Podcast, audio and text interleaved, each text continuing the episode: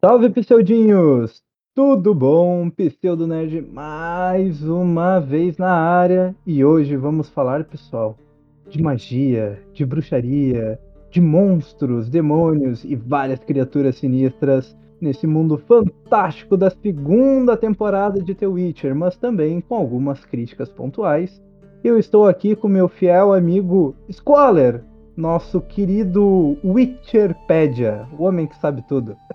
Manda salve, qual? E aí, gurizada, beleza? Finalmente a gente vai falar de The Witcher. Tava esperando esse tempo aí já pra nós falar. Semanas aí se planejando pra isso. E vamos ver, né, o que a gente tem aí pra apontar as coisas da Season 2 que a gente gostou, coisas que talvez a gente não gostou. E vamos meter bala então, né, Johnzinho?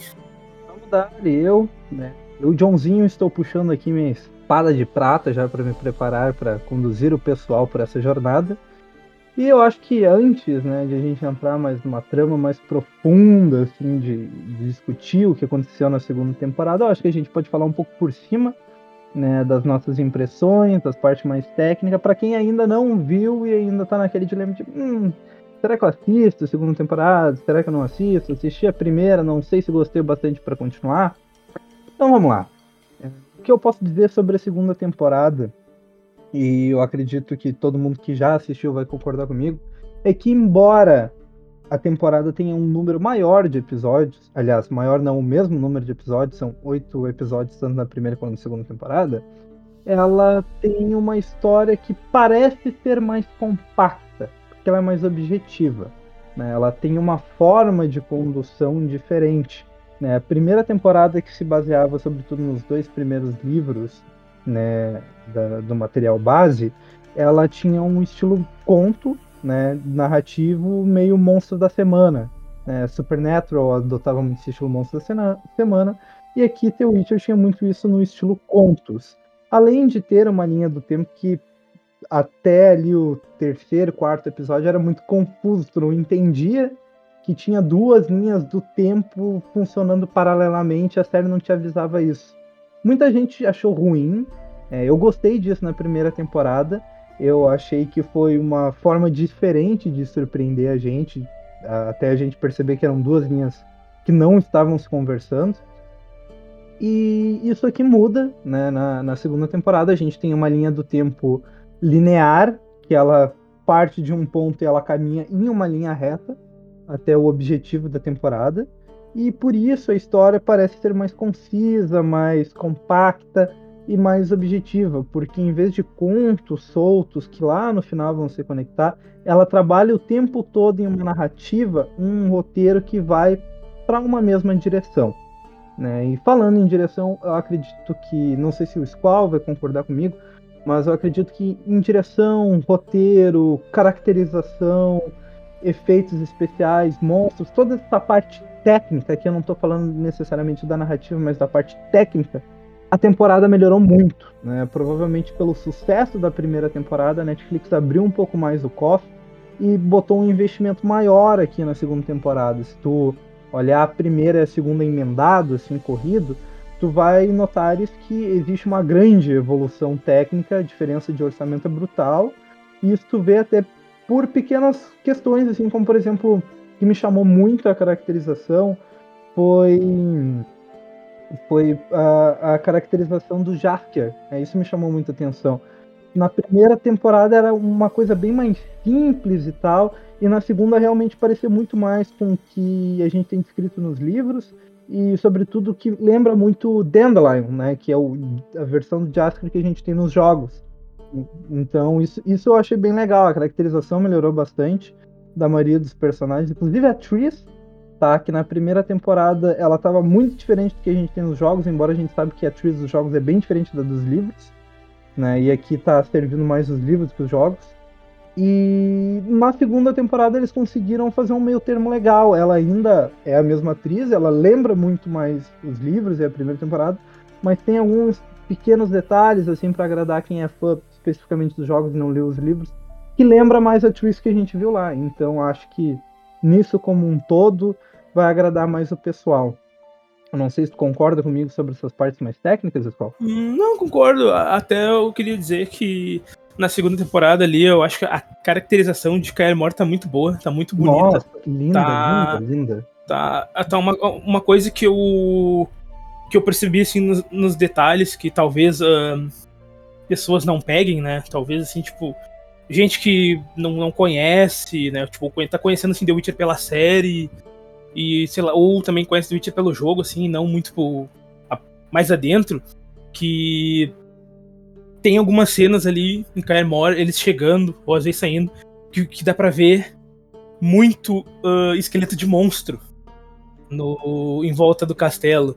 Que esse esqueleto, aqueles monstros, nada mais é do ataque que teve lá em Caer, quando o Vice-Mir ainda, vamos botar entre parênteses, né, era novo, que eles defenderam, né, o, o castelo do, do ataque lá, que foi aonde um monte de, de bruxos foram dizimados.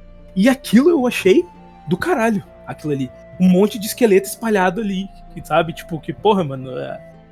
Isso, isso é um negócio que eu acho muito importante, sabe? Tipo. Os pequenos uh... detalhes que fazem a diferença, né? Exatamente, os pequenos uh, detalhes que fazem a diferença. aquilo dali, tipo. Sabe? Tá ali pra mostrar assim, não, ó, realmente aconteceu, sabe? Tipo, e quem sabe tá vendo que tá ali, ó.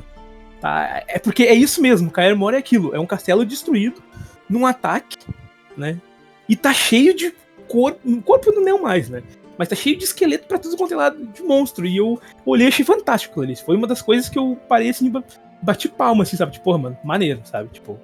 É, é, é, é um negócio que talvez não faça tanta diferença, assim, pra, pra muitas pessoas, mas pra mim aquilo ali fez muita diferença, sabe? Fez muito mesmo. É, o, cenário, os cenários como um todo, eu acho que ficaram muito caprichados. É, não que na primeira temporada não fosse, mas na segunda é, se destacou mais justamente pelos grandes ambientes, né? Como foi Kaemor, que ficou muito fiel, sério, tá muito, muito, assim, orgânico esteticamente, ficou muito bom. E outro cenário da segunda temporada que me chamou muito atenção, né, que eu achei muito fidedigno foi Nilfgaard. Né? Nilfgaard. Tanto, tanto, pelas pessoas, as armaduras, as é, construções, é, chamou muito atenção positivamente. Tá muito bonito, é. Então, e... tá, tá realmente muito legal. E uma coisa bacana da segunda temporada que, que tu citou agora, o Vesemir, é a inclusão dos demais bruxos, né?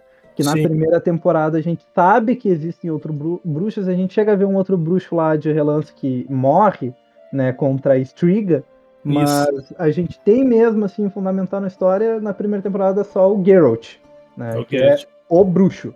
Aí, na segunda temporada, a gente vê que não, tem mais bruxos ainda, existem outros por aí caçando monstros e tudo mais. É, principalmente para quem não já não conhecia a história, tá acompanhando pela primeira vez a história pela série da Netflix, a gente vê que tem outros bruxos que importam. Inclusive, né, o, o Vesemir, já citado aqui pelo, pelo Scholar, que é muito importante para a história, né, tanto pelo background dos bruxos, quanto para a história do próprio Geralt, ele é o mentor do Geralt, ele é muito fundamental para todo o resto da história. E isso eu achei legal que eles souberam dar um, um, um destaque, uma importância para ele na segunda temporada. Ele não foi só jogado ali como um personagem para fazer um fanservice. Não, eles deram para ele sua importância. Inclusive, eu acho que, embora alguma pequena diferencinha de crenças ali e coisas que o Vesemir faz na segunda temporada, a gente vai falar disso na parte com spoilers ele ficou muito bom, inclusive a caracterização que a gente tanto tá elogiando, ele ficou muito, ah, muito ficou bom visualmente. Ficou maravilhoso, ficou maravilhoso. Ficou, Gostei ficou, demais. Assim, ó, muito fiel, um destaque super positivo pro Vesemir nessa temporada. O que eu não gostei, eu sei que o Squall também não gostou. É, para quem conhece os livros ou para quem jogou só os jogos também, que vai sentir muita diferença. E a gente vai criticar isso mais a fundo na parte com spoilers foi o Eskel, né? O Eskel é. foi a parte negativa da temporada como um todo. Foi um personagem que ele tá com uma personagem, uma aparência e rumo na história completamente diferente de material base. Mas, assim, pra, pra ti que não é assim, muito cri-cri, ou até pra ti que é mais fã, é, vai ficar um pouquinho decepcionado talvez com a mudança. Mas, olha, não interfere tanto no rumo da, da, da, temporada, não é algo que estraga completamente a temporada. Dá um sabor ruim, ok, ok, dá pra relevar. Eu ainda acho que a temporada tem um saldo positivo, é bom. Só eu acho que aqui tem uma mensagem muito clara para todo mundo, que é, é de fato uma grande adaptação do material base e que vão, vão ter mudanças com relação ao material base, não vai ser tão fiel e tal. Inclusive, é, o, o Henry Cavill, né, nosso bruxão, ele é muito fã. Ele já declarou, por exemplo, que ele gostaria que a partir da próxima temporada o material fosse um pouco mais fiel aos livros, porque até agora a gente está tendo bastante diferenciação. É bom, a gente sabe que não tem como adaptar 100%, mas em algumas coisinhas talvez eles tenham que ter mais cuidados, assim, para não, não, né, não desagradar um público, uma fanbase muito forte, muito fiel de Teu que é com certeza né, o motivo da, da série já ter estreado com tanto sucesso. Né. Outras coisas Sim. importantes que a gente tem nessa temporada, e a gente vai falar mais a fundo em seguida, é os arcos aqui. É, é, é bem legal acompanhar para quem já assistiu a temporada. É, evolução da Siri. A Siri começa a assumir a narrativa, enquanto Geralt, que é o grande protagonista da primeira temporada, ele começa a se tornar um coadjuvante da sua própria história. Né? Porque de fato ele é o protagonista por ser o personagem central, quem está conduzindo a trama mas a história não é sobre ele. Quem já leu o livro, quem já jogou o jogo sabe disso. A história é sobre a Siri. É sobre a Siri. E o Geralt é um grande mentor dela nessa jornada. E eu gostei muito como a segunda temporada não teve vergonha de fazer isso, de colocar o Geralt mesmo como protagonista numa posição de coadjuvante da própria história e a Siri cada vez mais assumindo né, a, a sua posição dentro da narrativa. Gostei muito disso. É, outras, outras coisas importantes que a gente vai ver ao longo dessa temporada é os desdobramentos da Yennefer após a Batalha de Soden, né, que ela que experimentou na Batalha de, de Soden o ápice do seu poder, aqui enfrenta na segunda temporada uma jornada de queda. queda. Ela tem uma queda brusca, ela quebra um personagem que fica ainda mais perdido que estava na primeira temporada, e ela tem que dar uma volta por cima. Né? É, assim, uma grande referência que eu gosto de fazer é quando acontece esse tipo de coisa com o personagem é joguinho de videogame. É quando tu começa ali a introdução do joguinho com um personagem que ele é podão, tá no auge do poder, tipo, sei lá, God of War 2, quem jogou vai entender. E aí, ainda no, no prólogo do jogo, acontece alguma coisa, o personagem perde todos os poderes e ao longo da jornada tu vai recuperando essas habilidades. É basicamente o que acontece aqui com a Yennefer na segunda temporada. Quem já assistiu, ou quem quiser encarar a parte com spoilers ainda não assistiu, depois vai entender melhor do que eu tô falando. Yeah. E eu, eu não sei se tu vai concordar comigo, Squall, mas aqui para fechar essa parte sem spoiler, cara, eu acho que a temporada como um todo ela me deixou um gostinho de que poderia ser melhor, tá? Eu acho que ela não conseguiu, por isso decepcionou muita gente, o impacto da primeira temporada, porque na primeira temporada ainda era tudo uma grande novidade, né? Que faltou um pouco desse impacto, mas ao mesmo tempo ela me deixou um gostinho positivo de que o melhor ainda está por vir e que agora realmente a história entrou no seu ato de evolução uma jornada? Uh, eu, eu, eu, gostei da, da segunda temporada. Fora, né, tipo, algumas, algumas coisas ali que até a gente tinha comentado contigo antes, que ali no, no, início me deu uma embrulhada, mas tipo, não, vamos relevar e vamos, vamos, vamos pra frente. Eu gostei, realmente gostei da, da, da segunda temporada. A, a primeira, pra mim, a primeira e a segunda temporada ainda são uma introdução de The Witcher. Porque tem muita coisa, cara. Tem muita. Muita coisa. Então, tipo, eu acho que tá, tá no caminho, sabe? Tá certo. É, é, tem. Tá, a, a, segunda temporada foi mais objetiva, obviamente. Uh, ela tá um, um, pouco mais devagar, mas eu acho que precisa ser assim mesmo. Precisa ser na, tipo, com calma. Vai com calma, porque tem muita coisa, muita coisa para acontecer. E essa segunda temporada, claramente, é, foi um, um, arco inteiro da, da Siri, que não vai acabar por aí, obviamente. Vai ter muito mais dela. Eu gostei muito de que na segunda temporada é, ela já, deu uma, uma evoluída ali, né? Ela, ela começa a treinar, ela começa a querer se defender, ela não quer depender de ninguém, ela não quer ficar escondida atrás do Geralt. Ela quer, ela quer correr atrás, ela começa a treinar. Os bruxos mesmo lá começam a, a zoar ela, querendo fazer ela ir embora, fazendo desistir. Mas quando eles vê lá que não, velho, ela tá tentando, eles começam a hypar muito ela, eles começam a torcer por ela, começam a treinar com ela. Eu gostei muito disso, porque realmente é assim, sabe? Quando os, o, o, os bruxos uh, vê que a Siri tem vontade, eles começam a treinar ela também. E isso é muito legal, porque ela não aprende só com Geralt. Ela aprende com Geralt, ela aprende com Vicimir, ela aprende com com Elskar, ela aprende com Lambert, ela aprende com todos os bruxos que tem lá. E isso é muito legal, eles abraçam ela, sabe? Tipo, trazem ela pro conforto, fazem ela se sentir parte deles. E, e isso na terceira na segunda temporada para mim ficou muito bom, sabe? Representou muito bem como o livro quer te, te mostrar que sim, a Siri, vamos botar entre parênteses, né? Siri é um bruxo. Ela, ela vive com eles, ela é um deles. Mesmo não, não tendo poderes de bruxa. E a segunda temporada para mim é isso. Foi, foi mostrar ali que, ó, Siri, tu é parte de nós, tu vai crescer junto com nós e a gente tá aqui contigo. Gostei demais disso, sabe? Que essa, a segunda temporada, ela foi mais objetiva e, e lenta ao mesmo tempo, mas eu acho que deveria ser assim mesmo, sabe? Cara, eu acho que é, é, bem por isso, assim, pelo caminho. Eu tenho a tese, depois que eu assisti a segunda temporada, que a primeira temporada na, nada mais foi do que um grande prólogo né, da, da história principal. A história principal começa agora, a partir da segunda temporada. E essa segunda temporada foi, na verdade, ainda como a primeira parte foi um prólogo, essa foi uma introdução da história. Agora que a história está sendo introduzida para realmente engrenar a partir da terceira temporada. É, eu concordo contigo, eu acho que o grande destaque vai para essa relação da Esterila com os bruxos. Acho que ficou muito bom, acho que ficou muito orgânico. E eu acho que para quem gosta de ver essa né, relação interpessoal entre os personagens sendo construída bem, uma série de forma orgânica, eu acho que esse é o grande acerto da segunda temporada de The Witcher que para quem é mais fã de porradaria e ação, ela peca um pouco em relação à primeira. A primeira temporada tem mais ação, tem mais combate, tem mais cenas de aventura. A segunda temporada ela foca mais na relação pessoal dos personagens, mas faz isso muito bem. É o grande acerto da temporada. Isso é um até um negócio que tipo é, eu ia comentar e acabei esquecendo. The Witcher ele não se, ele não se trata uh, muito, sabe, tipo de ação, assim, sabe, tipo, constantemente porradaria Uh, isso a gente vê, a gente vê no, no, muito no jogo, porque né, é um jogo, então ele, ele precisa ter isso constante. Né? Mas o The Witcher não se trata assim, tipo, de porradaria e ação o tempo inteiro. Sim, tem. Mas não é sobre isso, sabe? Então, tipo, eu sei que tem gente que assiste The Witcher que, nossa, eu quero ver o. Eu quero ver o Geralt, sei lá, caçando um. Um vampiro, caçando um lobisomem, sabe? Tipo, muita gente sei que tá, quer assistir pra ver isso.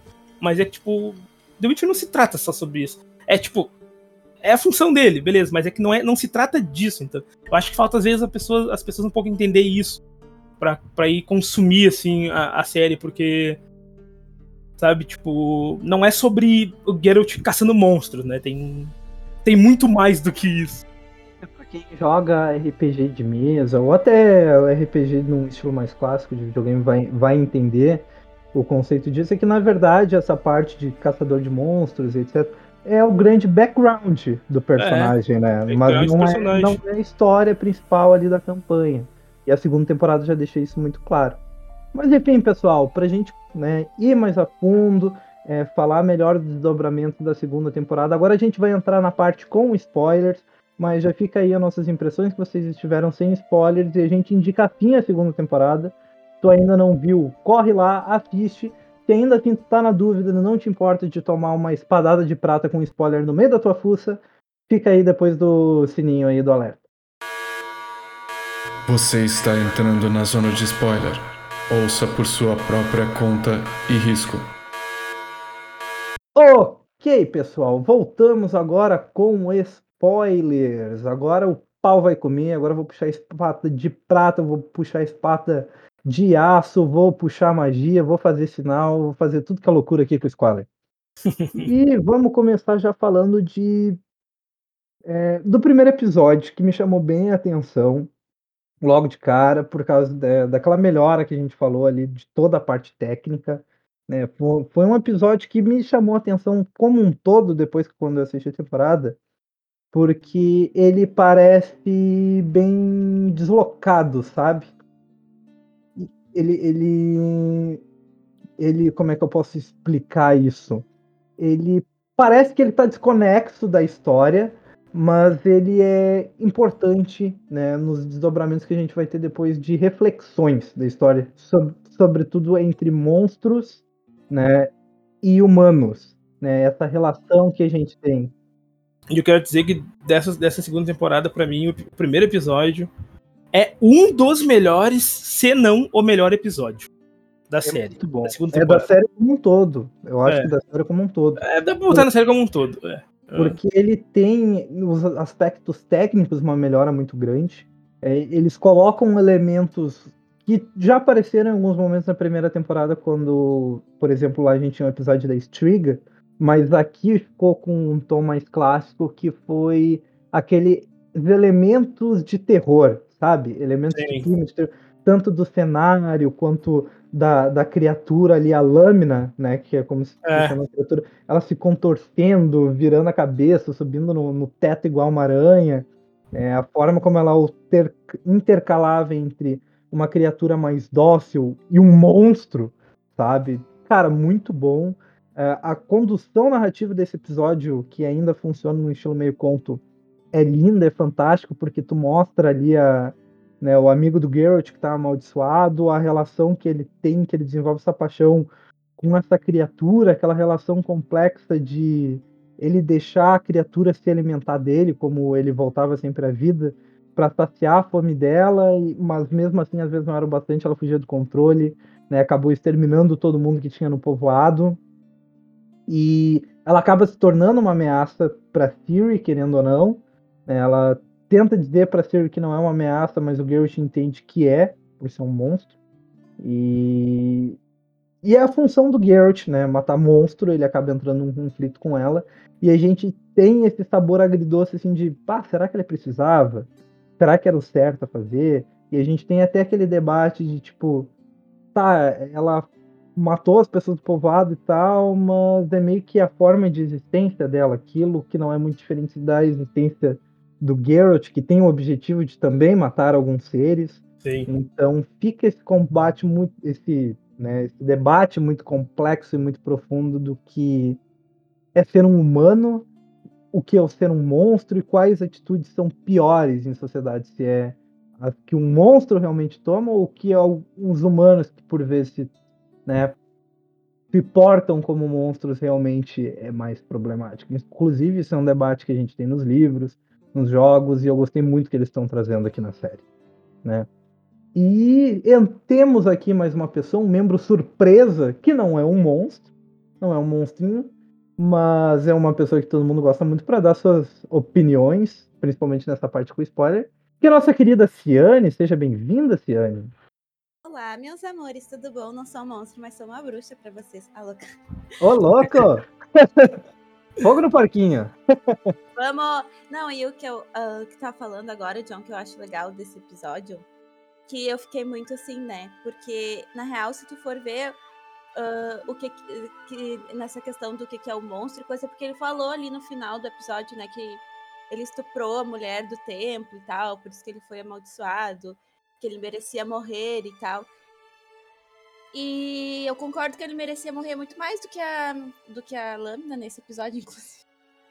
Exatamente. É, fica aquele debate sobre É, a natureza das monstruosidades, né? Porque no fim, querendo ou não, claro, pra gente só horrendo porque ela tava matando seres da nossa espécie. Mas, pô, tipo assim, trazendo por um, né? por, por um debate mais né, ecológico. Pô, quantos é, animais de outras espécies a gente mata pra consumir? Ah, Então ela meio Pois que tava então. fazendo algo que não é muito diferente do que a gente faz. Pois É. então, eu sou a melhor pessoa pra falar isso, né, gente? Sou... Exatamente.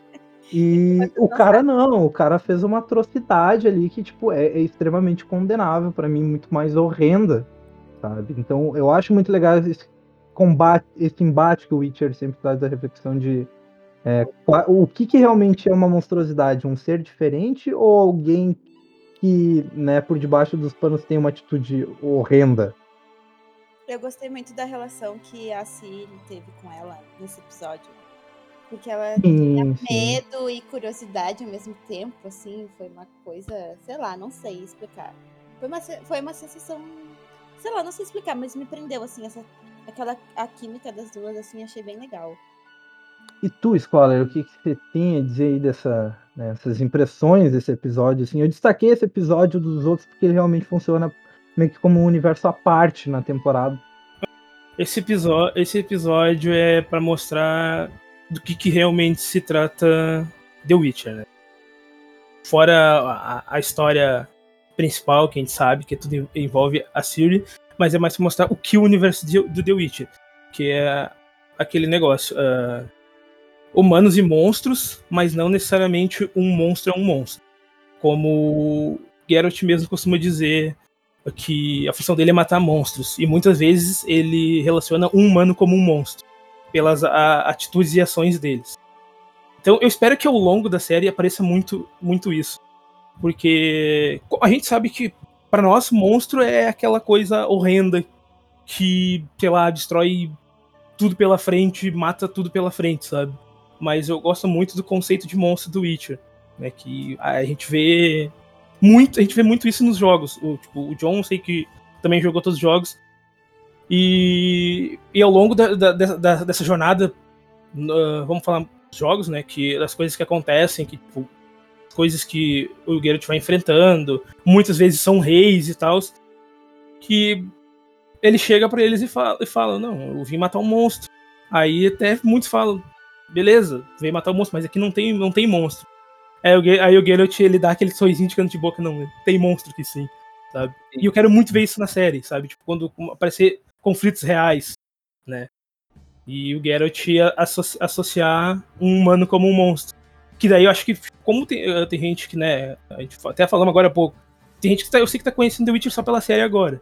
E, e todo mundo sabe, não, ele é um bruxo, bruxo mata monstros, né? Tipo, aberrações, coisas assim. Aí o Geralt vai, vai, chega lá e ele vai mostrar realmente o que é a função dele, né? De exterminar monstros. Eu gosto muito de quando ele pega e fala, né, mano? Essa espada aqui é para matar humanos e monstros. E aí ele vai lá e aí tá usando uma espada de prata. E aí ele usa espada de prata, espada de prata para matar um humano, para ele é um monstro. Aí eu fico assim, nossa senhora. Sabe, tipo. E uma, uma outra coisa também é que, tipo, como o Geralt, né, tipo, ele é um bruxo e a função dele é, é matar monstros e tal, mas não é bem assim. Pode ver que, tipo, muitas vezes acontece de o Geralt ele entender o monstro e nada acontecer. Porque ele sabe que, tipo, a, ele, o monstro tá. Vamos botar injustiçado. O monstro tá sendo injustiçado, porque, tipo, nem sempre é culpa. Do, não vou dizer monstro, vou dizer criatura, né? Da criatura, de um ser, talvez, sei lá, um, um troll, um. Assim, os mais racionais, no caso, né? Os monstros, as criaturas racionais. Nem sempre é, tipo, a culpa é deles. Então, é tipo... porque eles são diferentes, né? Daí as é, pessoas exatamente. tratam eles com preconceito. Isso é tratam, exatamente, tratam com preconceito. Então, é. tipo, a gente consegue ver assim diversos. Ainda acho que ainda não na série. Eu espero que isso aconteça na série. Mas a gente consegue ver, tipo, nos livros, pelo menos, e também tipo, no jogo, a gente consegue ver muitas situações que nem sempre é a, a criatura que tá fazendo algo, sabe? Mas, tipo, não, precisamos matar aquela criatura porque sim. Porque ela simplesmente ela, não é um ser humano. Sabe? Muitas vezes a gente vê isso. E isso é legal porque o jogo te dá a opção. Tipo, não, a gente pode matar ela ou como a gente não pode matar ela. Então vai de como a pessoa interpretar isso. E eu quero que aconteça muito isso, tipo, na série, sabe? Tipo, mostrar que nem sempre é a, o problema é a criatura, mas sim, sabe, tipo, a humanidade em si. Porque uh, na série já mostra, né, que os humanos eles têm preconceitos com seres que não são humanos. Tem preconceito com os elfos, tem preconceito com os anões e etc e tal. Então, tipo, nem sempre a culpa é de outras raças, e sim da, do homem, né? Vamos dizer o homem.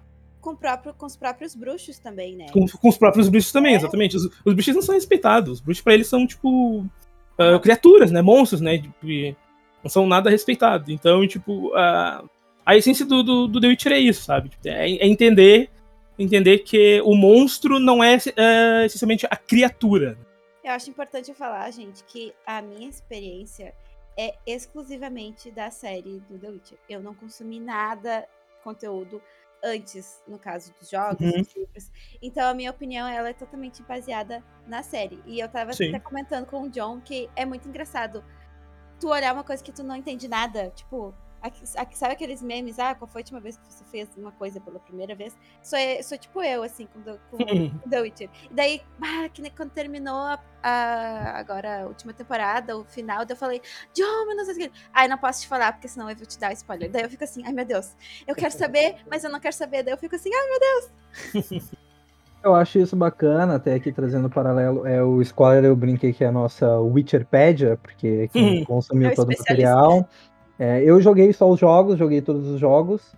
E a Ciane tá tendo essa experiência só com a série. Então é legal de ver como essas óticas funcionam diferentes em cima da Exato. temporada e da série como um todo.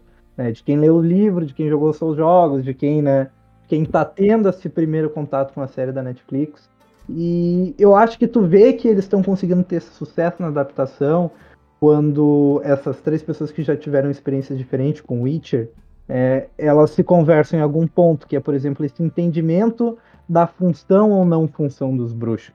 Né? Eles são uma máquina de extermínio, como eles são pintados, ou eles, é, eles têm realmente um senso crítico, eles conseguem entender aquelas criaturas, etc. Até um lance meio Lovecraftiano, né? Lovecraft Uhum. trabalha muito com essa coisa de é, o medo que a gente tem do, né, do que a gente não entende, do que é diferente. Né? Inclusive tem obras, né, inclusive séries, que trabalham muito dessa relação de, por exemplo, Lovecraft com o racismo.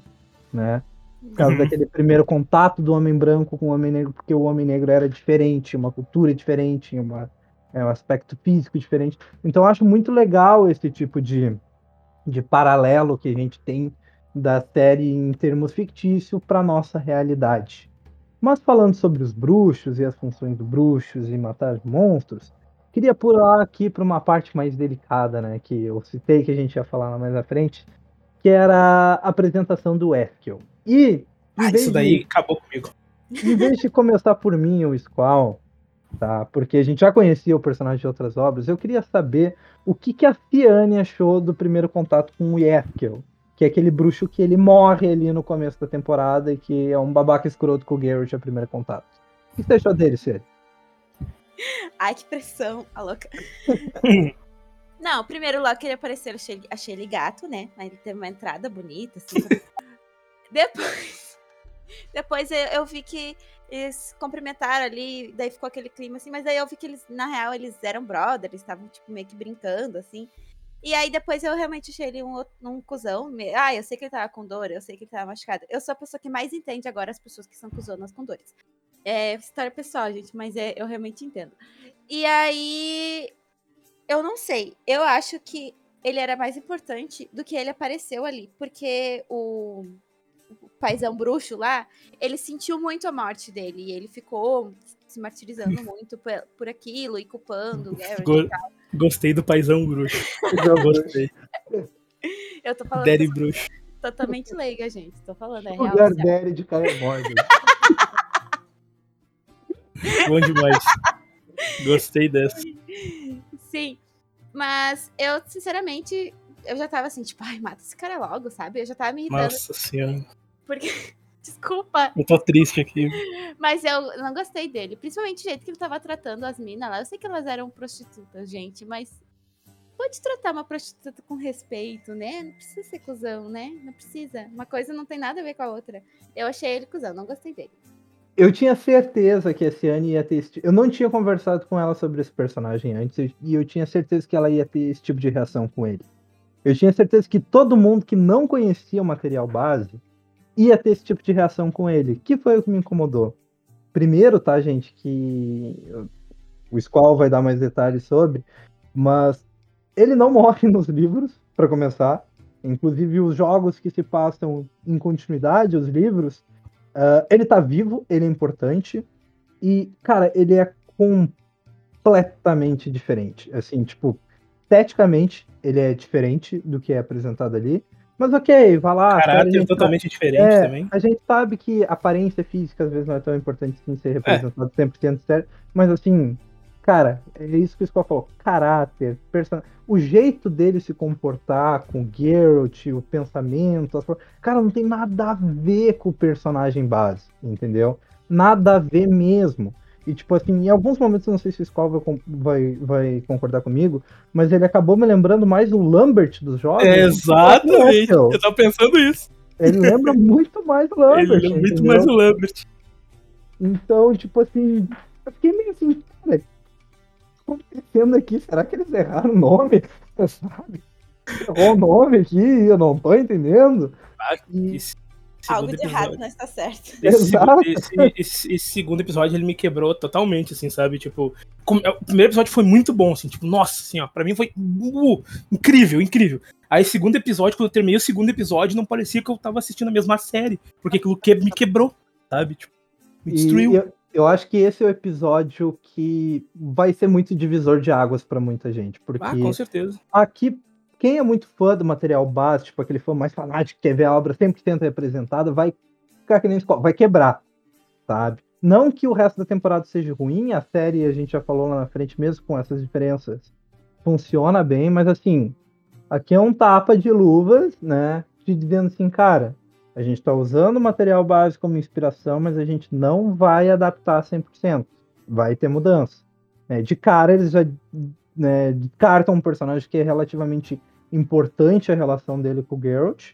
Né? Muito Mudam importante. completamente esse personagem e matam ele de uma forma que é bem curiosa, assim, né? Que, tipo, é, eles apresentam aqui uma criatura que é muito importante, entre aspas, para a mitologia de Witcher, que é o, o Lich, porque ele é muito simbólico, aquele monstro que ele chama muita atenção, ele tá, é, inclusive, em capas de livro, em capa do The Witcher 3, é um, é um personagem que aparece em trailer de jogo, é aquele monstro, né, o famoso monstro popular da franquia. Mas aqui acontece, acontece uma coisa que eu não li os livros, talvez Qual me confirme se acontece ou não, que é tipo uma pessoa se transformar num lixo, assim, meio que por, né, Homem-Aranha, assim, né, tomar uma picada do lynch e vira um, vira um lynch. É, tá meio, tá meio, Meio meio, zumbi, zoado isso É meio zumbi, assim, meio apocalipse zumbi, tipo, ah, você foi mordido. um Exato! Bizarro, bizarro. Isso daí foi, isso aí foi meio zoado porque não, não é assim que funciona, né? Realmente não é assim que funciona, mas por, É, por, que- por questões de, de, de série, adaptação, tá tudo bem, mas no- fizeram com o cara errado. Pois é. Eu acho que eles poderiam ter feito com algum personagem mais, assim. Mais relevante, sabe? Porque o Wesker, querendo ou não, aqui na série ele acabou se tornando irrelevante, mas a gente sabe que no material base não é assim, né? Então, esse é o ponto divisor de água que, pra quem é fã né, do, do material base, vai se decepcionar. Pra quem não, né, não, não gosta do material base ou não conhece o material base, vai ser uma reação provavelmente parecida com o Ciane. Tu vai ver, vai achar um cara babaca, ah, tomara que morra, e, bom, ele morre. Então, comemore aí. Eu achei Mas- que ele ia ressuscitar, na real. Porque, não sei, eu tinha a impressão que ele ia voltar à vida do nada, assim. Porque ficaram ali, tipo, investigando. Eu, eu achei que ia achar, iam achar algum antídoto, alguma coisa pra É. ele também. Ficaram ali naquele mistério, aquela coisa. Até quando ele foi largar o corpo dele lá, ele ficou olhando, assim. E a- daí apareceu o lobo e ele ficou olhando e ficou aquela, aquela coisa de suspense, assim. Da pensei, agora ele vai levantar. Vrá! Não. Pois é, pior. Eu, eu não sei se foi de propósito ou se ficou uma coisa meio no ar, mas eu também fiquei com esse sentimento de que ia ter uma condição ali pra ele, ele voltar. Ainda ali na, naquele episódio. Me surpreendeu bastante quando não. Eu não sei se no futuro na série eles pretendem trazer ele de volta. Eu vou ficar bem surpreso se eles fizerem isso. Hum, Mas eu acho que eles perderam o timing pra isso, se eles fossem trazer ele de volta. e o- Até o último episódio ali, né, cara? Aquela hora que tá todo mundo lutando lá no negócio. Eu achei que ele ia brotar do nada. Nossa, Ai, imagina que loucura. Aí, Rô, voltei! Venha ajudar meus compadres. Eu não- isso aí. Contemplem, gurizada. Agora eu, agora eu vou falar quem é Eskel pra quem não conhece ele. Pra vocês realmente saberem quem é Eskel e esquecerem aquele eh, Eskel que foi pensado na série. Pra, Honrar a Quem? memória do verdadeiro Wesker. é, pra quem conheceu ele na série. Por favor, quem só quem estiver escutando esse podcast e conheceu e conhece The Witcher só pela, só pela série, por favor, esqueçam aquele Eskel que apresentaram pra vocês. Vamos começar. Primeiramente, Eskel. Eskel, ele é o melhor amigo do Geralt. Ele, eles são como se fossem irmãos, né? São super amigos, assim, sabe? Tipo, se dão super bem, se ajudam. E o Eskel, ele é um, um cara bom. Ele não é aquilo que foi mostrado na série. Ele não é daquele jeito. Dá pra dizer que entre os, os Witchers, ele é o, entre os, os bruxos ali, o Witchers, ele é o cara. Vamos botar entre parênteses mais consciente, porque os bruxos eles já não têm sentimento, então, né? Mas ele é um cara mais consciente, ele é um cara que pensa mais que os outros, né? An- Antes de fazer qualquer coisa, ele pensa. E pra quem não sabe, o Eskel, os bruxos eles falam que ah, o único problema que, que um bruxo enfrentaria seriam vampiros superiores. Então, onde estão vampiros superiores, bruxos vão para outro lado, por motivos óbvios. E o Eskel, ele foi o único bruxo que conseguiu matar um vampiro superior. Nem o Geralt conseguiu isso. Ou seja, o Eskel ele é muito mais foda que o Geralt. E na série, os caras me matam ele por um leak, transformam um cara num cuzão. Não dá para aceitar um bagulho. Não dá para aceitar, não dá para aceitar o que fizeram com o Eskel. É, sabe, tipo, a pessoa que conhece o Eskel não tem como aceitar aquilo que fizeram com ele, sabe? Transformar um cara num cuzão e fazer um lixo matar ele. Não, não tem como, sabe? Tipo, é, é tipo tu pegar um personagem, assim, é, sei lá, é tu pegar o Goku, sabe? E fazer um Saibaman matar o Goku. Não, não dá, não tem como, sabe? É um bagulho que, assim, ó, inaceitável. E isso me quebrou total. Mas eu vou dizer que o mais me quebrou total foi pegar um, um cara White Knight e transformar nele num otário, tá ligado? Não dá, velho. Não tem como. Isso aí acabou comigo ali. Ali eu queria, eu queria matar o roteirista, tá ligado? Ali eu queria acabar com ele. Adoro pessoas indignadas. Adoro pessoas indignadas. Eu acho que talvez seja por causa desse episódio que a gente tem o, o comentário do Henry Cavill em entrevista que ele gostaria que as próximas temporadas fossem um pouco mais fiéis ao material básico, porque a gente sabe que ele é muito fã de É. The Witcher. Ele é muito fã de The Witcher, ele ama esse material que ele está fazendo. Então talvez o próprio Henry Cavill tenha ficado contente aí com o que fizeram com o Yask.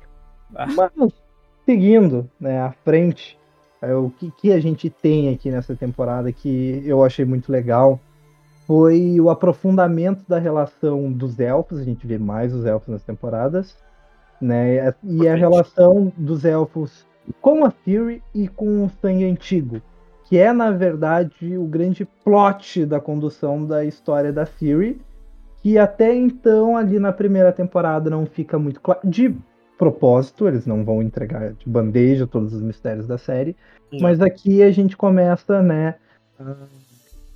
Vamos dizer assim, desfazer um, a pontinha do nó. A pontinha do nó. A gente começa a desfazer a pontinha do nó para entender por que, que a Siri é tão poderosa, por que, que ela é tão importante e por que as pessoas não gostam muito dos elfos, né? Que tudo isso tem essa relação com o sangue antigo que ele anuncia nada mais, nada menos do que a porra do fim do mundo. Só isso.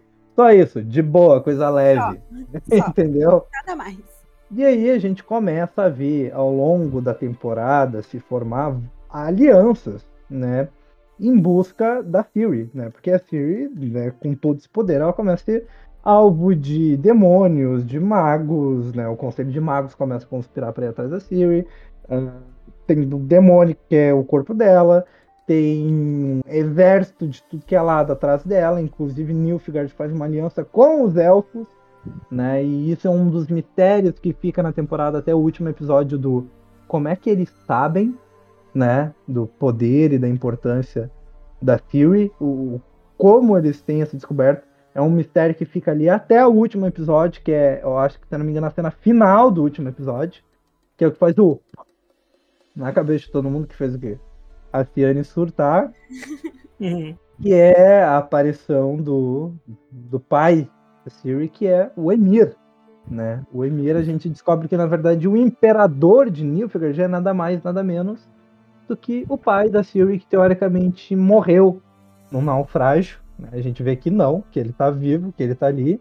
É óbvio que, como ele aparece em uma cena, a gente não tem explicação de como é que ele sobreviveu, se realmente houve esse naufrágio, se foi uma história que ele inventou como é que ele chegou ao poder de uma outra nação, mais do que isso, de um império, né? E quais são os planos dele. Para quem já leu os livros, sabe, sabe, né, do que aconteceu. Para quem já jogou os jogos, sabe, né, também para onde isso vai caminhar. Especificamente no The Witcher 3 ele aparece, ele é um imperador maquiavélico, muito fodão.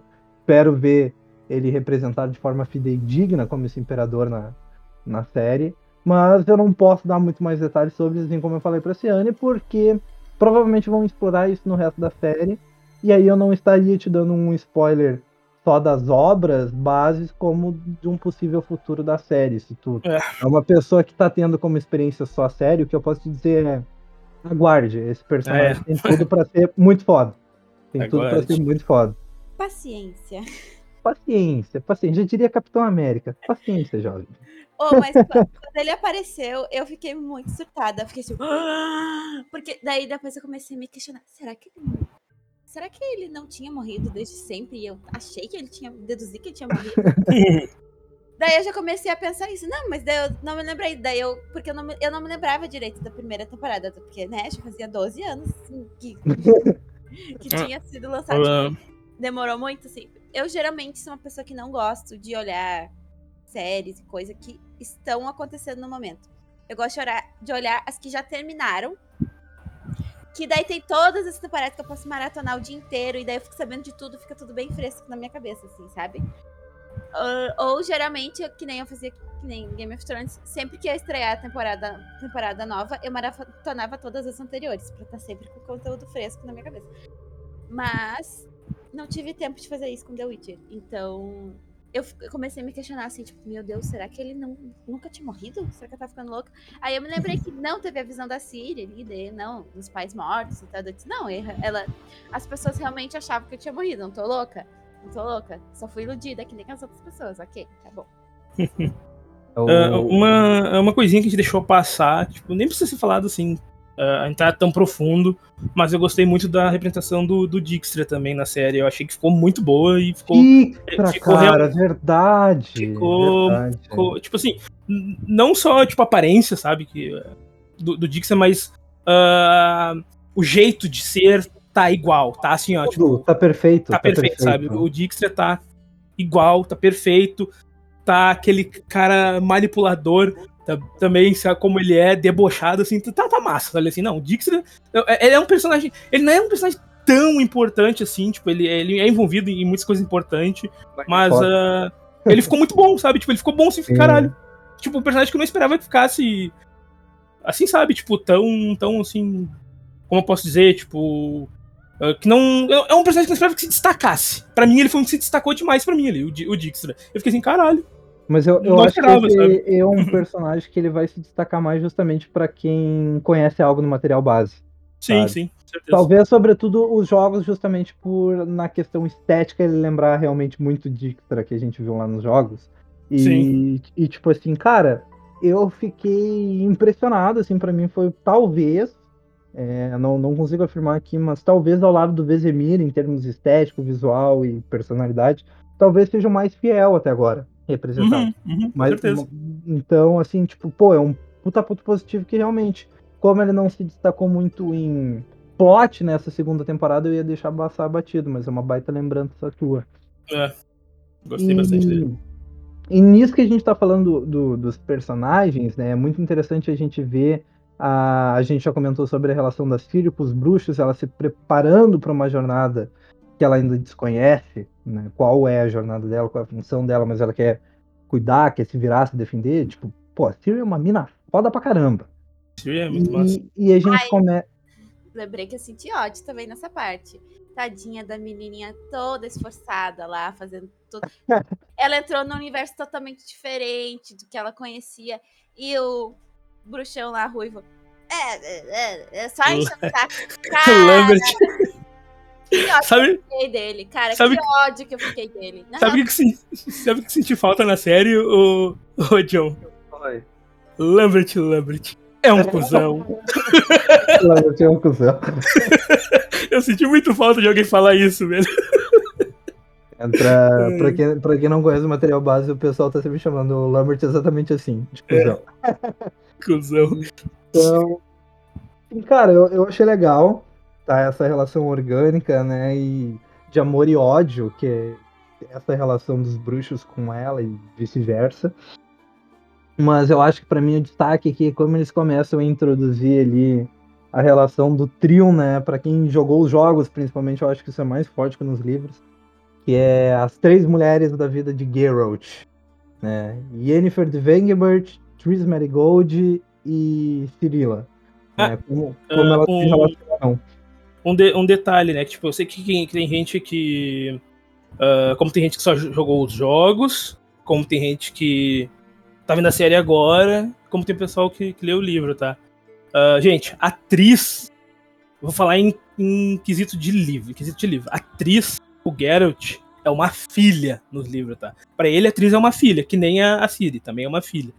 Sabe? Tipo, eu sei que no- nos jogos eles mudaram totalmente a- aquela relação uh, do Geralt com ela, né? Que quem jogou sabe. e, tipo, a série tá. Uh, não vou dizer que tá querendo mostrar isso, mas tá mais pro lado do livro, né? Que o, o, hum. o Geralt vê, o, o Geralt vê a, a atriz como uma filha. Para ele, ela é uma filha. Hum. Eu, eu, é. diria, é. eu diria que a relação que eles têm ali na série, talvez no livro seja mais isso, não necessariamente como uma filha, mas a atriz, não, é, que, a atriz é quem tá na friend zone do Geralt, tá ligado? Mas é, é, é, exatamente. É por, isso que, é por isso que eu tô dizendo que, tipo, que no, na série ele tá puxando mais pro lado do livro, sabe? Porque, tipo assim, no livro, no livro pra ele a atriz é uma filha, sabe? Ele trata ela como uma filha, ele cuida dela como uma filha. Ele cuida como que nem a Síria, assim, sabe? Pra ele é, é, uma, é uma filha também. E na série tá puxando um pouco mais pra esse lado do que nos jogos, né? Porque nos jogos, o, o todo mundo sabe que nos jogos o Geralt ele é um passo rodo em todo mundo. O que tiver na frente dele, ele tá pegando, tá ligado? A, a, a frase clássica do primeiro jogo. Um bruxo, escondam suas mulheres. Escondam suas mulheres, né? Exatamente. Mas. É, eu, eu não senti que. Eu, eu senti que, tipo assim, ele, sei lá, tinha uma amizade colorida antes, e daí agora, como ele tá muito, muito cadelinha da Yennefer, ele não quis transar com ela, foi isso que eu. Pois é, é que tipo. Que pois é, é e, é que. mas que quando vê, né? Ela tá ali, tá ali, vai que ele tropeça e cai, né? ele tropeça. Pois é, é que, tipo, no, nos livros isso nunca aconteceu, sabe? Tipo, o Geralt, ele nunca pegou atriz, ele se deixou pra ela clara que é, ele gostava muito dela, mas como uma filha, sabe? Friendzone, friendzone. É, é, assim, tipo... É, é o nome disso. Friendzone, Exatamente, e... E nunca, nunca aconteceu nada, mas aí no, nos, nos jogos e na série, né? Tipo, não sei como eles vão ainda interpretar, porque tá muito no início, a gente não sabe, né? Mas, mas, mas nos jogos é aquilo ali mesmo, né? Passa o rodo em tudo que pela frente. Eu gostei muito realmente como eles colocaram essa interação da Siri com a Yennefer e a Triss. Não com o Geralt, porque a gente já teve na primeira temporada a interação Sim. delas com o Geralt, mas com a, com a Siri, né? Que é a filha adotiva, por assim dizer, do, do Geralt. E a gente tem muito nisso na, na linha que faz sentido do que o Skull tá falando, que, por exemplo, a Triss, a gente vê que ela tem uma relação muito mais irmã mais velha pra Siri. É. Né? Ela guia, mas ao mesmo tempo ela tem uma aproximação né, meio de idade, meio de amiga, assim, tipo, não, não parece aquela figura tão mais madura do que a Siri o tempo todo, não, não parece uma figura materna. Ah, eu achei ela muito tiazona, assim. É, tiazona do rolê, entendeu? A tiazona do rolê. A tiazona. Aquela hum. prima mais velha que te, A prima mais velha. Te dá os bisu, mas que se apertar ela te conta os bagulho pra tua mãe, sabe? Te entrega. Exato, já passou pelos perrengues, sabe como é que é, mas também se precisar vira X9. É. mas assim, né, é legal ver essa relação delas, porque ela é bem particular e difere muito do que a gente vem a ver da relação depois da Yennefer com a Ciri, porque a Yennefer sim ocupa mais um papel de mãe na vida da Ciri, a gente vai ver isso pro futuro, e aqui a gente começa a ver que ela passa uma figura mais séria, mais madura para Siri, que a Siri, né, logo de cara, assim, nas primeiras gerações já tem um respeito diferente, por assim dizer. Embora a Yennefer faça umas cagadinhas aqui, né, que vai chiar a relação dela com o Geralt, porque a gente estava falando disso, a Yennefer ela está em uma jornada para recuperar os poderes dela nessa temporada, ela perde é, a magia, né? Ela atinge o ápice lá na Batalha de Soden, a gente vê o quanto ela é poderosa, ela usa uma magia de fogo e dizima um exército inteiro, mas isso meio que, vamos assim dizer, secou a fonte dela. Ela perde a magia e ela tem uma jornada para tentar recuperar, e ela é atraída pela pelo a mãe, a mãe eterna, mãe imortal, que é um demônio, é o grande vilão da temporada que atrai tanto, tanto a Yennefer quanto a Francesca e a Fringilla, né, que, que é o que gera ali os grandes conflitos da temporada, assim, num, num, num jeito, assim, bem demoníaco, assim, mesmo, de tu faz um pacto para conseguir uma coisa ela te dá, mas te dá de uma forma meio torta, assim, sabe? Tipo, tem desdobramentos negativos disso, e a Yennefer, ela, a parte dela nesse pacto aí que ela quer recuperar a magia dela e para isso ela meio que tem que entregar de bandeja né, a Siri para esse demônio e a gente vê pela primeira vez o Geralt né, mostrar os dentes para Yennefer, né, que eu achei uma das cenas mais interessantes de conflito assim, temporada quando ele peita Yennefer pela primeira vez, porque até então a gente viu o Geralt ser extremamente cadelinha dela, extremamente cadelinha dela. E a gente entende, né? Porque ela é maravilhosa. Mas. Mas eu, eu achei. Eu, eu. Essa da relação das duas, assim. Eu achei estranho, assim, ela querer meio que. Parece que ela tava querendo que assumir meio esse papel de mãe, assim, sabe? Tipo, vem, bebê, eu te protejo. Porque ela parece ser, ser nova, assim, apesar de que não, mas, tipo, fisicamente, ela parece ser nova e ela faz tanta merda que, tipo, não te passa uma pessoa que tenha maturidade, assim, para ensinar alguém outra coisa, sabe? Eu achei meio estranho, eu achei meio estranho, assim. Eu... É que ela, hum, ela, ela se, se pôs no lugar da, da Siri, né? E, e lembrou dela mesmo quando, quando, quando pequena. Ela eu vou botar entre parênteses, passou por coisas parecidas, então é meio que tipo, ah, beleza, tá, aceito isso, sabe? É, e, a gente, e a gente vê que, tipo, ela cria um certo. Embora que seja muito rápido, muito instantâneo, um, um, certo elo logo de cara com a Siri, mas ela tá com essa pressão de todos os lados, né? Porque o Conselho dos Magos, né, que a gente vê um pouco mais nessa temporada quando eles são filha da puta, principalmente o Stragobord, né, pressionando ela, né, para entender o que tá acontecendo, inclusive ela deixa o Conselho dos Magos, né? Ele meio que, entre aspas, trai eles.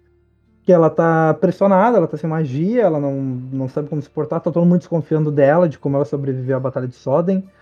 E ela cai também na tentação da Mãe Imortal, que passa a temporada inteira tentando ela, tipo, ah, tu sabe o que tu tem que fazer pra. Aquilo né, foi pra, pra, recuperar hum. tua magia. Tipo, ela tá ali. É, o, é aquele meme do capeta no, no ouvidinho da criança, tá ligado? É, é o é. tempo todo isso na temporada, que é um aliás, aliás, eu não sei se tu lembra, John, mas no, no The Witcher 3 tem a, a partezinha lá que eles relembram lá contando essa parada da Baba Yaga aí. Não, não sei lembro, se vai, Não sei se vai lembrar agora, mas é uma, é uma parte que eles estão na mesa sentado eles estão conversando e eles falam do, da Baba Yaga, que isso é, é, do livro, no caso, né? Uhum. Então, é, falando bem por cima, assim, mas é bem é, é esse rolê aí que tá acontecendo, que eles estão comentando. Pior né? que eu não lembro. O que me é. lembrou esse demônio, eu não, não sei se foi proposital, se tem alguma relação ou não, é que me lembrou do. O lance da cabana e tudo mais ali da Baba ela me lembrou primeiro um pouco as moiras do terceiro game. Ah, lembra as moiras. Né? Lembrou muito as moiras para mim. Uh, e ao mesmo tempo me lembrou. Eu não sei se tu lembra no terceiro jogo o demônio aquele da, da árvore, que é preso numa árvore, uhum. e fica tentando o pessoal assaltar ele da árvore. Me lembrou isso também, tá ligado? É. Uhum. Nesse sentido me lembrou.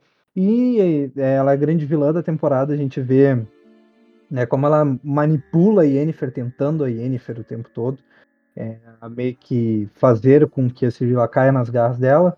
No final isso acontece meio que, né? Sem querer. É, sem querer, querendo, não é uma interferência direta da Yennefer. Uh, e a gente tem aí, aí sim interferência direta de pessoas que ela manipulou, né? A, a Francesca, né? Que é, é, é elfa, né? Que ela queria muito ter um, um, filho, ela não conseguia ter um filho, e aí ela finalmente tem um filho, ela consegue com esse pacto, só que daí é aquilo, né? Aquele velho tabu de histórias que é o demônio te dá, o demônio te tira.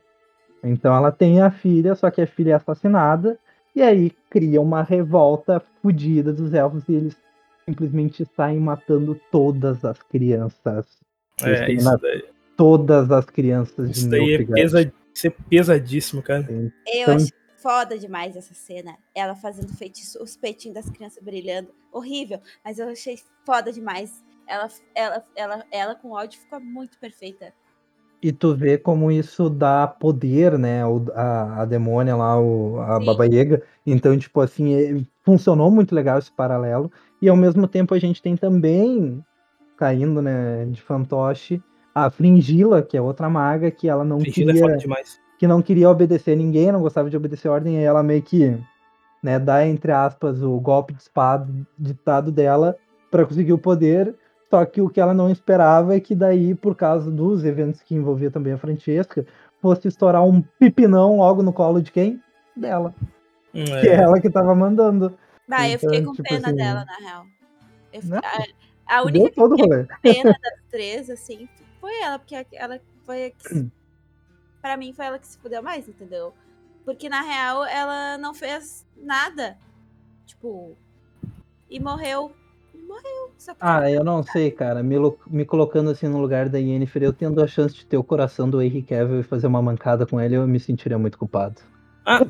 Le- lembrei de uma coisa que a gente deixou passar de novo. John.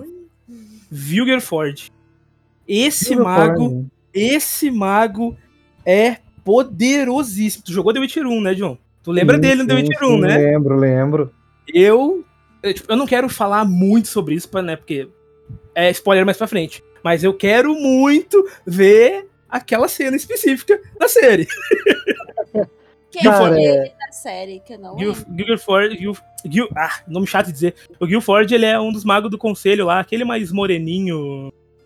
Ah, e o amante da, da professora? Isso, isso. Esse mago, ele é muito poderoso, sabe? Tipo, ele é, ele é muito foda. Eu achei ele meio meh, por enquanto, assim, na série, né? Mas é que, tipo, é que ele vai ter mais destaque mais. Eu espero que ele tenha mais destaque mais pra frente na, na série, pelo amor de Deus, tá ligado? Esse mago, ele é muito foda. Eu acho ele muito foda. Muito foda mesmo. São Gosto muito dele. São muitos personagens ainda sendo apresentados, né? É, pra- são pra muitos mais sendo apresentados ainda. O, o próprio Straggleboard, a gente já viu que ele é um cuzão, mas ainda não Sim. exploraram bem ele, né? Exploraram bem ele ainda. E provavelmente vão mostrar ele sendo muito mais pau no cu ainda pra frente.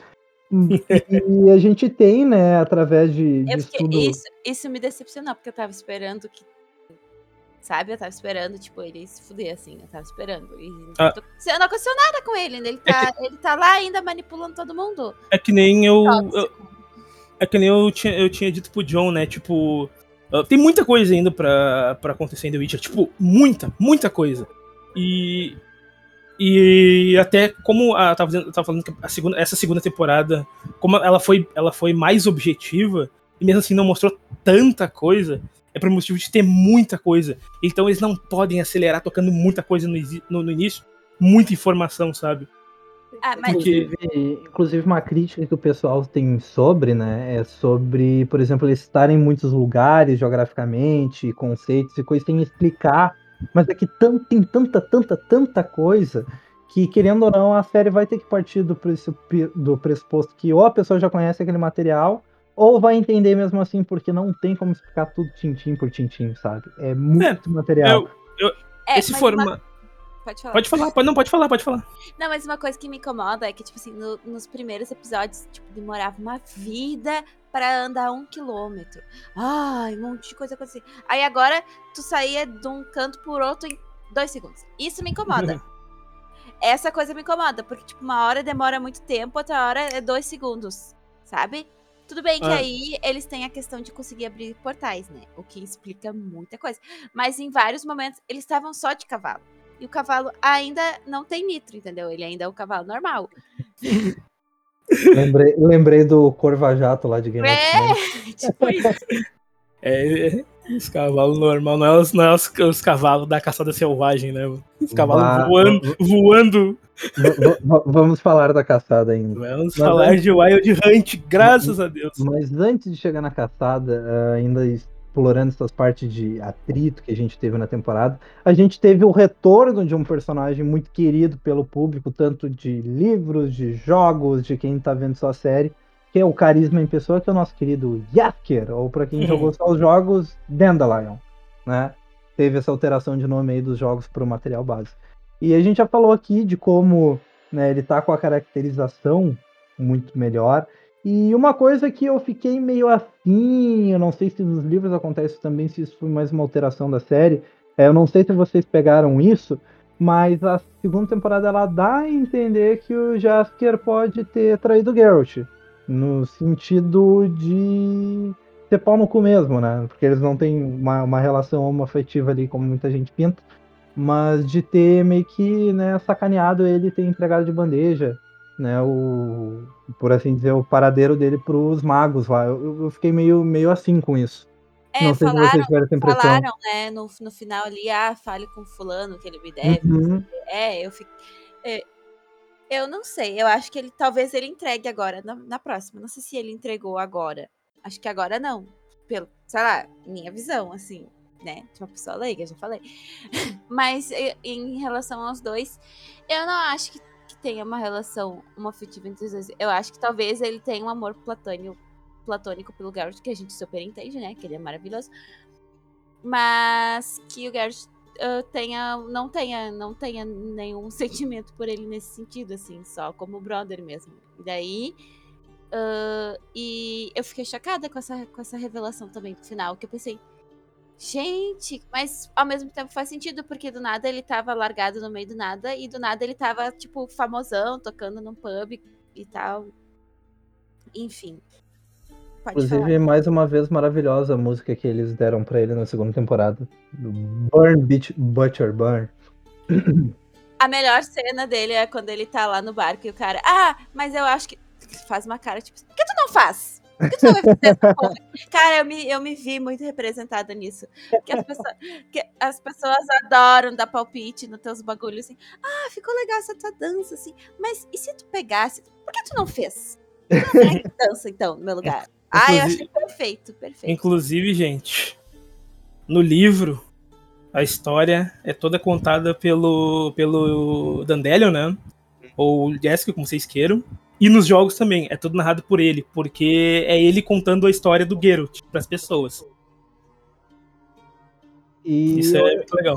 eu acho legal isso que tu pega os detalhes e tu vê que nas músicas dele, todas as músicas dele tem, né, alguma coisa justamente da, da jornada do Geralt, né? A gente tem o, a famosa Toss a Coin to a Witcher.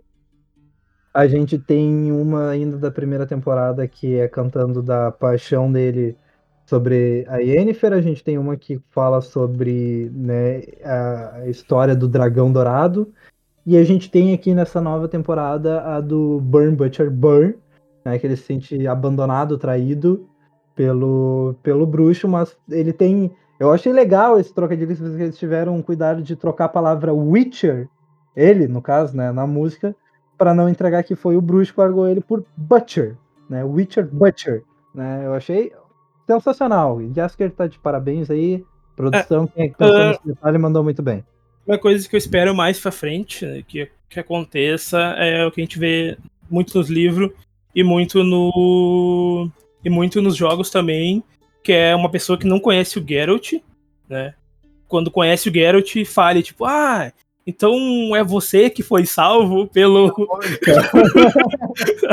Aí, sabe, porque, tipo, o, o, o Dandelion, ele mente muito nas histórias dele, né? Ele, ele E fala ele inverte, que ele, ele ele inverte. as coisas, ele fala que ele salvou o Geralt de tal coisa. Eu quero que muito que aconteça muito isso na série, sabe? Tipo, sabe? Ah, então você que foi salvo, então. sabe? Tipo, esse negócio é muito engraçado, porque, nossa, o Dandelion, ele é muito mentiroso, cara. É um bagulho, é um bagulho que realmente, se, se eles acrescentarem, vai ser um, um humor muito bom pra série. É, eu espero que aconteça muito isso, sabe? Tipo, é porque, tipo, é, é porque isso no. ah, é legal, tipo, tu vê nos livros. Até, tipo, no, no jogo não, não tem muito, mas legal nos livros, porque como é o, o, o Dandelion que tá contando a história, então tem momentos que ele tá contando, que ele tá narrando, né? Tipo, ele tá narrando a história, ele tá contando a história, ele conta uma coisa, aí aparece o Geralt falando. Aí o Geralt fala um negócio, tipo assim, pra ele, tá, não foi bem assim que aconteceu, tu sabe disso, né? Aí o Dandelion fica tipo, é, é, ele começa a se enrolar, sabe, assim, porque, tipo, claramente ele tá contando a história pras pessoas, mas o Geralt tá junto com ele. Isso é muito legal de ver no livro, sabe? É muito engraçado, porque ele tenta enrolar as pessoas e o Geralt tá ali do lado, assim, tipo, tu não vai mentir, não, porque não foi assim que aconteceu. Eu É muito legal, velho. Eu realmente espero que eles explorem mais dessa relação do, Ah, do com Geralt certeza. com, com que todo mundo gosta desde a primeira temporada. É, só agora a gente vai ter que ver se a série não vai a série não vai dar mais uma mudada ainda e colocar o Jaskier num papel de traidor, porque deu a entender, né? Deu a entender. É, Eu deu a entender, realmente, deu a entender. Fiquei Vamos ver. preocupado com isso. Vamos ver o que vai acontecer. Mas falando ainda desse rolê envolvendo o Jaskier e que eh, em determinado momento ele é inclusive torturado, a gente teve a inserção de um novo vilão na temporada, né? Que a gente não tem o nome dele, é um mago que usa magia de fogo. Eh, eu não sei o que vocês acharam desse vilão, eu gostei muito dele e esteticamente ele me lembrou muito Kylo Ren. Ai, só por causa do cabelo. Ai, que absurdo. O Eu- olhar, o olhar, o olhar e o cabelo. eu sei quem é esse mago, mas eu não vou dizer nada, porque eu quero que as pessoas, né, tenham o privilégio de, sabe, de conhecer, assim, tipo, sei lá, de gostar ou odiar ele. Mas esse, eu não sei como ele vai ser tratado na, na série, mas ele é um personagem muito importante. Obrigada, é importante. amigo, você é um amigo. Eu É. admito que eu não conheço o personagem. Ele me chamou muita atenção. Ele, eu achei ele um vilão bem É, Ele imponente. não, ele não tá. Ele não tá em nenhum dos jogos, né? Ele é, É, tá, ele tá só nos livros mesmo. Até questionar, ele me, lembra, me lembrou um pouco o mago da Salamantra lá no primeiro jogo, mas eu imaginei que não fosse, sabe? É. E, cara, eu, eu achei um vilão ele bem. Ele, é- até por ter ele, ele ter esse mistério e tal, e esse ar mais dark, eu achei que foi um vilão bem imponente, bem foda, eu gostei dele. Acho que ele apresentou-se como um desafio real pro próprio Geralt em termos de combate. Eu acho que vai ser um vilão que vai apresentar dificuldade se eles vierem suspeitar. E a cena ali do final mostra como é, ele consegue passar uma tensão legal naquele momento que ele tá perseguindo a Ciri, né? E o Geralt tá ocupado ali em, em um combate com- contra aqueles mercenários. Inclusive é uma ótima cena de combate, tá? A coreografia aqui tá linda. Foi uma das melhores batalhas, assim, tretas que a gente viu nessa, nessa série até agora. E como ele tava ali ocupado né, na espadinha com a gurizada, o mago foi atrás da, da Ciri Yennefer. E assim, pô, a Yennefer, que por mais que ela tivesse poderes, sabe, ela tava se cagando de medo para aquele mago ali. Então, ele, pa ele passa uma imponência, entendeu? E eu tô bem curioso para ver o desdobramento que isso vai ter. E eh, não só sobre ele, que aparentemente vai ser um, um- um desafio né, em termos de combate mesmo muito interessante para a série, como esse cerco que está se fechando em volta de, de querer pegar a Fury.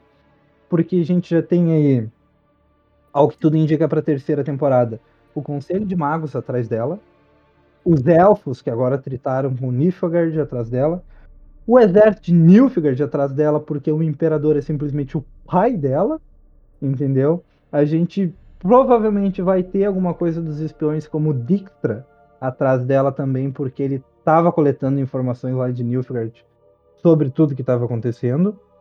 E a gente já teve um, o demônio ali, a Baba Yaga, atrás dela. Com certeza vai aparecer mais monstros, porque a gente já viu nessa temporada que a presença dela, por algum motivo, tá atraindo os monstros.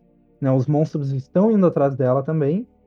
E o grande plot, assim, para quem já jogou os jogos, especialmente terceiro ou leu os livros, que é a caçada selvagem. A gente tem na segunda temporada um vislumbre, além de várias citações sobre, a gente tem um vislumbre pela primeira vez da caçada selvagem, que pode estar vindo atrás da Siri também. Então, gente, eu não sei ainda se eu gostei de- dessa, dessa segunda temporada. Assim. A primeira temporada eu gostei bastante. Ah, nessa, eh, eu gostei primeiro do primeiro episódio e dos, dos últimos ali, do sexto em diante ali, sabe? Que andou mais a coisa, assim.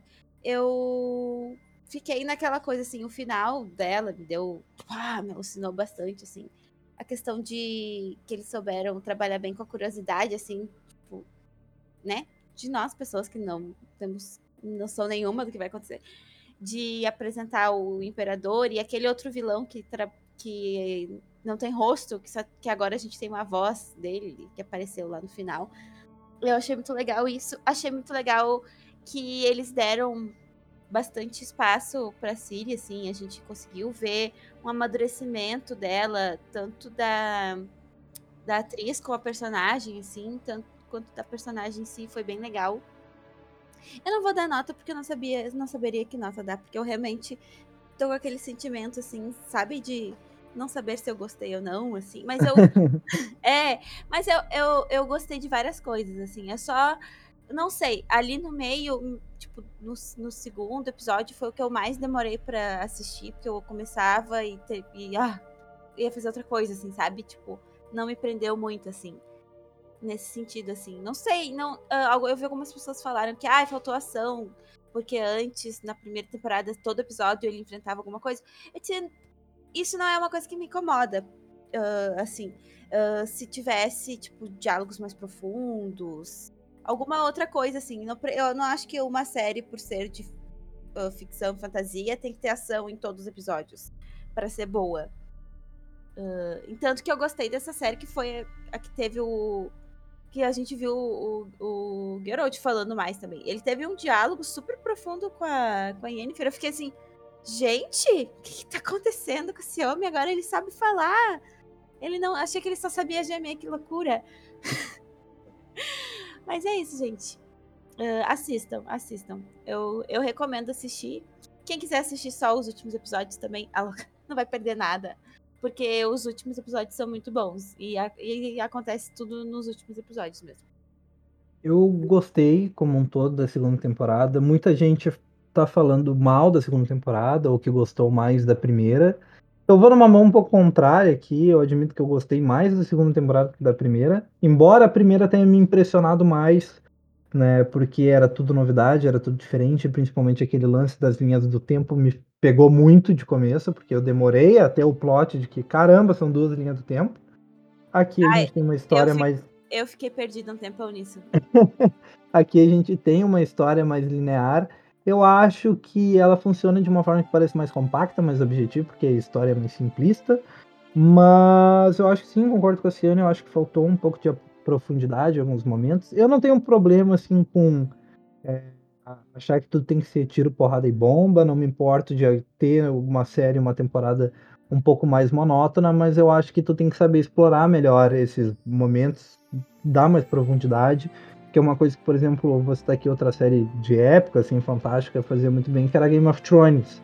Game of Thrones sabia usar isso muito bem. Eu acho que The Witcher ainda tô começando a desenvolver para trabalhar melhor isso. Mas no geral eu gostei, eu indico sim a temporada. Acho que o melhor ainda está por vir, a série ainda vai evoluir muito. Não, não, não tem uma nota assim muito é, concisa pela cabeça, mas eu daria, eu acho que no melhor das hipóteses, um 8. Acho que 8 daria uma nota mais do que excelente, porque eu vi.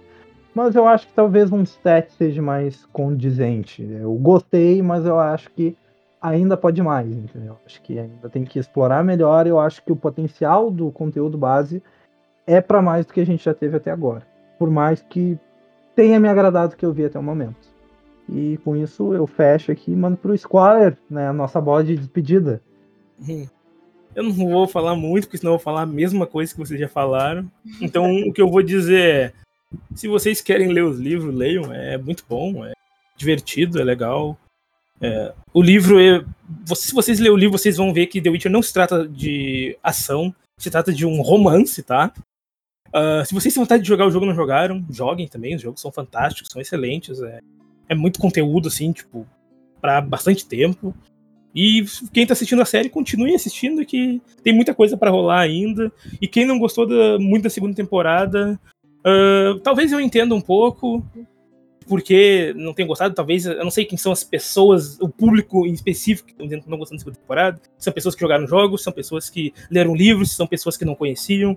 Mas continue assistindo, que tem muita coisa para rolar ainda, sabe? Tipo, e tá só no início. E é isso aí, gurizada. Valeu. Então é isso aí, pegando as palavras finais do Scholar para né, so, sobre isso que ele falou de a série não ser só sobre ação. Né, vou usar a licença poética aqui de pegar uma fala da Tris na primeira temporada que é nem tudo é sobre monstros e dinheiro. então, pessoal, é sobre isso. Né, espero que vocês continuem assistindo a série, né, porque eu acho que ela tem potencial. Continue nos ouvindo e se você tiver que tomar uma decisão sobre largar algo, então larga a série e continue ouvindo a gente. Pessoal, um abração. Valeu. tchau, tchau, gente.